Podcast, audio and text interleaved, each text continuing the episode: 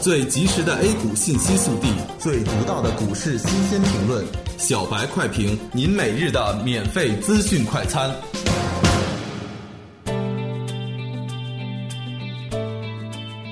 各位听友，大家好，欢迎各位收听二月十七日的小白快评。小白快评今日话题：沪指冲高受阻向下回落，下有支撑，风险可控。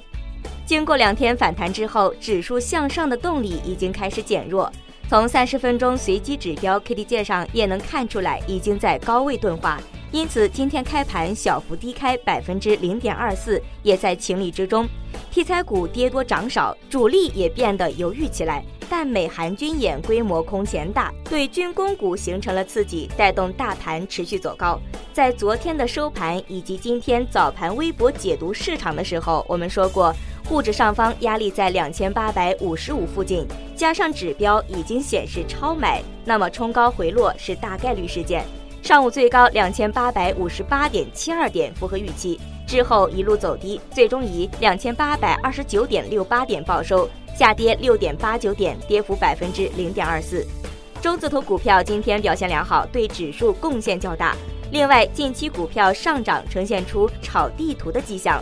昨天深圳本地股票飙升，今天上海本地股票表现良好。一电电子、海顺新材、外高桥、上柴股份等先后封上涨停板。发改委表示，钢铁、有色等优势产能开始规模化走出去，对特钢板块有刺激作用。中原特钢和沙钢股份封住涨停。板块方面，航空、船舶、建筑、运输设备、仓储物流和矿物制品等板块涨幅居前。家居用品、环境保护、传媒娱乐、化纤和医药旅游跌幅居前。个股方面有四十七只个股涨停，仅一家跌停，赚钱效应开始分化。